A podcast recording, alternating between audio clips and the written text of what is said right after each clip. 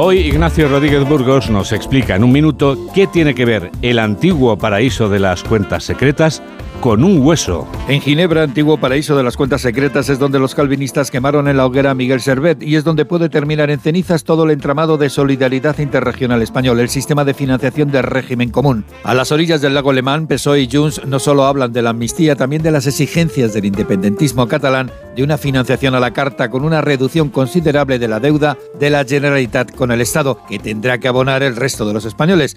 También tratan de un sistema similar al cupo vasco-navarro, con la cesión a la Generalitat de la gestión del 100% de los impuestos que se pagan en Cataluña, una región que no está infrafinanciada, como han demostrado en diversas ocasiones el Ministerio de Hacienda, Fedea o Borrell no está en la misma tesitura que Valencia, Murcia o Andalucía, que claramente reciben menos dinero de lo que deberían por culpa de un modelo diseñado por los gobiernos de Rodríguez Zapatero cuando el estatuto. Desde hace décadas las formaciones nacionalistas han ido avanzando hacia la independencia fiscal, pero España cada vez tiene menor margen de cesión. Estamos casi en el hueso. Con las reclamaciones de los partidos secesionistas, más del 25% del PIB español estaría bajo el paraguas de un concierto ocupo. Y esto ocurre cuando la deuda pública española crece a un ritmo de 2.000 euros por segundo, 165 millones al día y representa 75.000 euros de débito por cada hogar. Las deudas siempre se terminan pagando de una manera o de otra.